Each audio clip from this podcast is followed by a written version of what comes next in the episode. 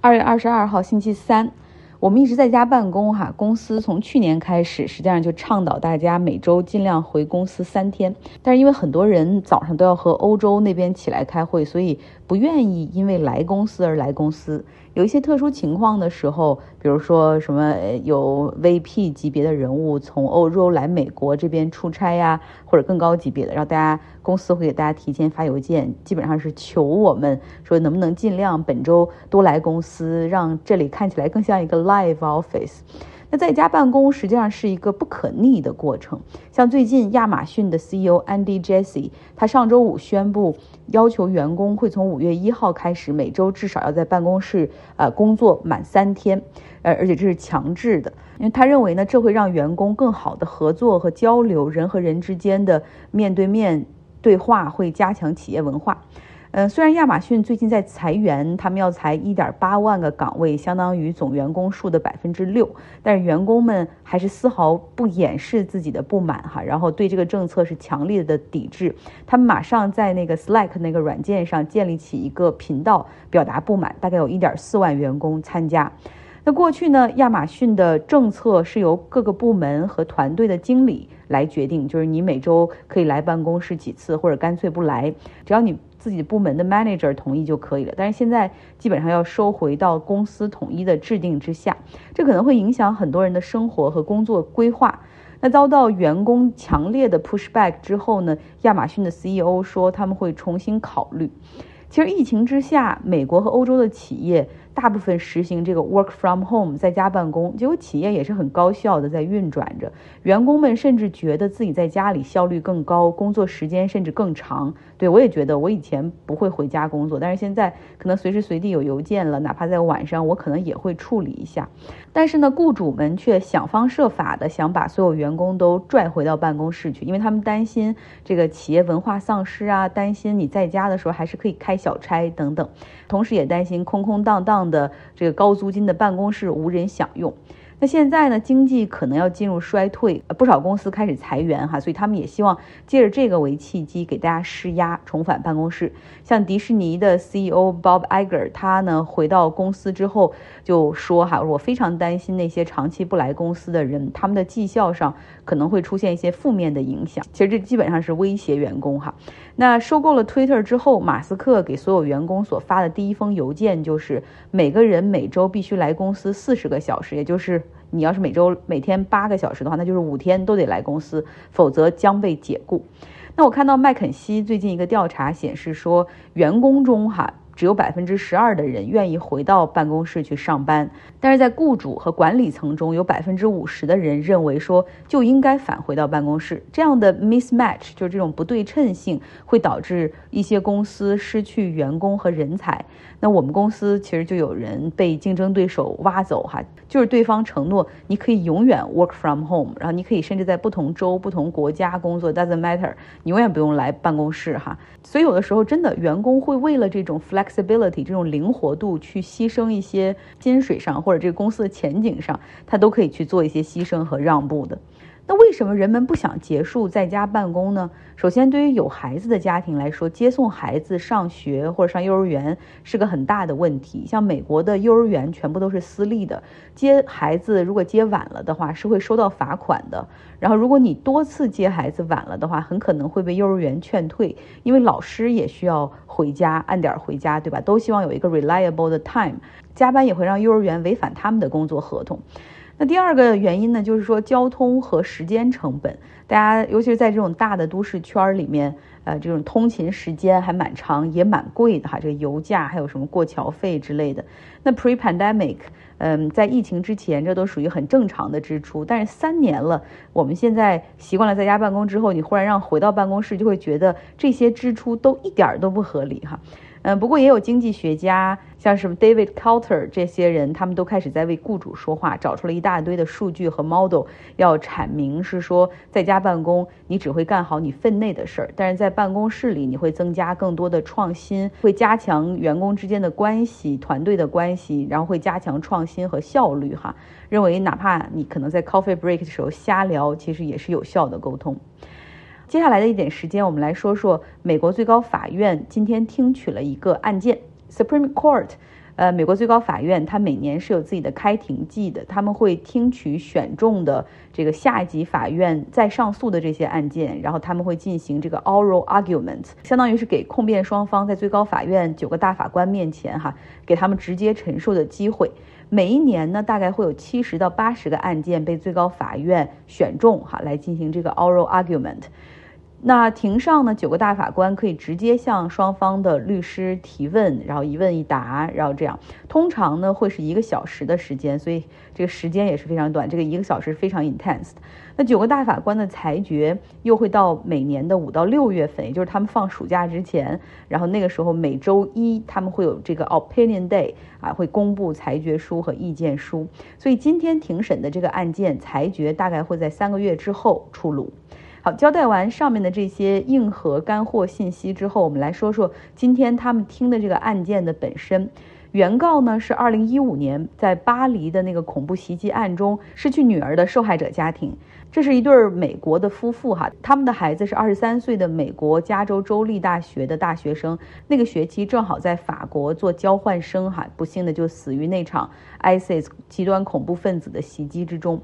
他的父母呢，因为是美国人，所以他们在美国发起了诉讼。被告不是那些恐怖袭击者，那些恐怖袭击者，巴黎的这种法国的检察官已经在把他们绳之以法了哈。这个案件的被告是 YouTube 的拥有者谷歌公司。他们被告的理由是 YouTube 上面的算法，这 algorithm，它实际上是一直推荐你感兴趣的视频，所以那些 ISIS 极端伊斯兰国的那些在法国的支持者，他们就在上面看视频，然后最后被怂恿加入恐怖袭击，然后实施了行动。YouTube 上面所推荐的这些内容是违反了反恐怖主义的相关法律。谷歌公司的辩护的武器就是那个保护伞哈，Section Two Thirty，就是二三零法案吧。我们之前讲过，这个二三零法案基本上是互联网公司，尤其是社交媒体平台公司或者视频网站平台公司的保护伞。在一九九六年的时候，这个 Section Two Thirty 生效，他们给了这些 UGC，也就是用户可以生成内容的平台，呃，一道护身符。所以不论是 Facebook、YouTube、Twitter 啊，什么抖音这些，全部都算上，因为用户可以上传自己的内容。那么这些平台上面。他们如果出现了违法内容的话，平台本身是无罪的。这就相当于是，如果你从菜刀呃销售那儿买了菜刀去杀人的话，那菜刀公司是不应该被起诉或者负任何法律责任一样。那这个法律呢，让美国的互联网还有尤其是这些社交媒体平台有了很好的发展环境。往好了说哈，这带动了美国互联网的这个在世界领先的地位。平台公司也不用啊过度的监管去充当网络警察，也不会限制人们的 freedom of speech 啊，因为你限制了 freedom of speech，这也违反了美国的第一宪法修正案，搞不好也会被告。但是糟糕的部分其实已经显而易见了，对吧？这些平台没有任何责任，他们不会对自己平台上用户发布的内容负任何的法律责任，所以他们就任其发展哈。不管你是假新闻也好，仇恨言论也好，只要你能带来流量的话，那我们就会啊给你机会，然后给你去引流。那平台方就变成了只考虑流量和广告。这些被告呢，还有包括一直希望能够去挑战 Section Two Thirty 这个法律的这些人，其实大家想阐述的就是说，现互联网这个行业，包括互联网对于人们生活的这种影响，以及这个社会环境和二十六年前已经非常非常不一样了哈。就是当年是为了保护他们的发展，但是现在你必须要让他们去负起责任了。但是我们知道，你挑战这个已经成型的法律条文，讲道理或者站在道德制高点上是不够的哈，你要拿出证据以及 reasoning 的推理。像原告的团队就指出说，像 YouTube 平台上所推荐的这些内容，已经不再是普通的 UGC 用户上传，而是因为 YouTube 自己的这个 algorithm，他们有一个算法会给你进行推荐。那么这个 algorithm，他们的这种核心算法，实际上就已经构成了平台的参与，也就是，用户最后看到这条视频是平台干预的一个结果。这也就是为什么平台应该对此负责。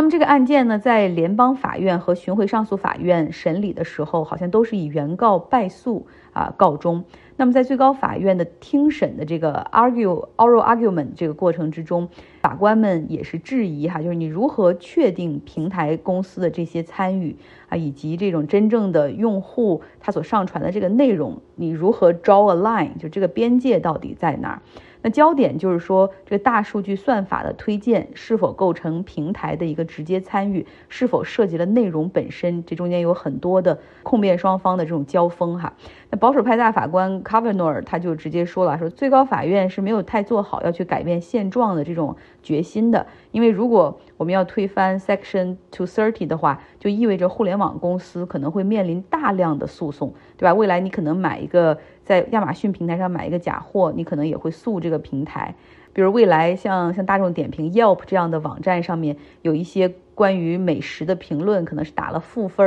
然后这个餐厅也可以去诉这个平台，可以说是比如说恶意的差评等等。这都是我举的例子啊，卡瓦诺尔并没有这么说。然后他就是说，那如果当这些互联网公司遭遭到大量的诉讼的时候，那他们所面临的是非常严重的经济后果。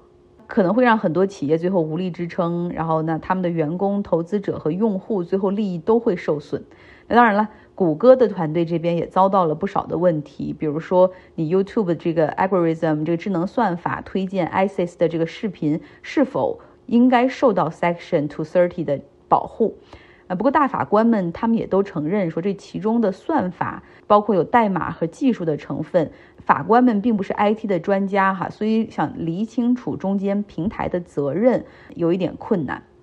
其实现在短视频平台、视频平台、社交媒体的这种算法。其实真的是非常的糟糕，它就会不停的好像随机推荐，但实际上给你的都是你有兴趣、你喜欢的内容，让你捧着手机、平板或者看着电脑刷个不停，然后让你喜欢的东西好像不断的被强化，让你认为好像有很多人也有同样的想法。像我有个邻居，韩国邻居哈，他很喜欢看一些小猴子的视频，然后就有人们照顾小猴子，像照顾婴儿一样，还给他化妆，还给他穿衣服，带他出去玩什么的。他就因为很喜欢看这个，然后平台就不停的给他推荐，不停的给他推荐。后来他有一天问我说：“你知道吗？现在好多人都把猴子当成宠物来养。”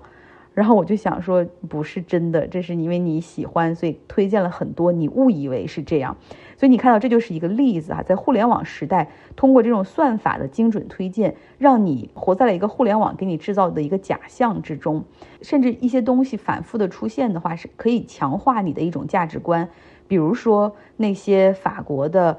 阿拉伯二代移民，他们在 YouTube 的感召之下，哈，有些人就皈依了极端恐怖组织 ISIS。再比如说，如果平台他们不去限制那些网络暴力的话，那么任其那些非常 abusive 的言语，然后去伤害他人的话，是足以致命的。大家可能在新闻上也看到了哈，比如说网络上一个粉红头发的女孩，嗯，因为遭遇网络暴力、黑粉的攻击，那些人真的攻击的很过分，还伪造照片、伪造视频，编出来一些非常难听的，就反伦理的一些话。然后虽然说最后这个女孩的家人也采取了法律行动，但是她自己还是患上了抑郁症，最后选择了自杀。你说这样的情况下，网络平台到底有没有责任？我认为当然有了。如果他们可以有那么多的工具去呃 regulate 啊敏感的词汇，会 regulate 那些暗语，或者是去搞一些 trending 什么热搜等等，那他们一定有能力去制止、监控和限制这样的网络暴力。所以说，如果我们不让这个平台方受起诉、受重罚、吃板子的话，他们永远不会去积极的改变政策，去努力的去处理和避免悲剧的发生。今天的节目就是这样，希望你有一个愉快的周三。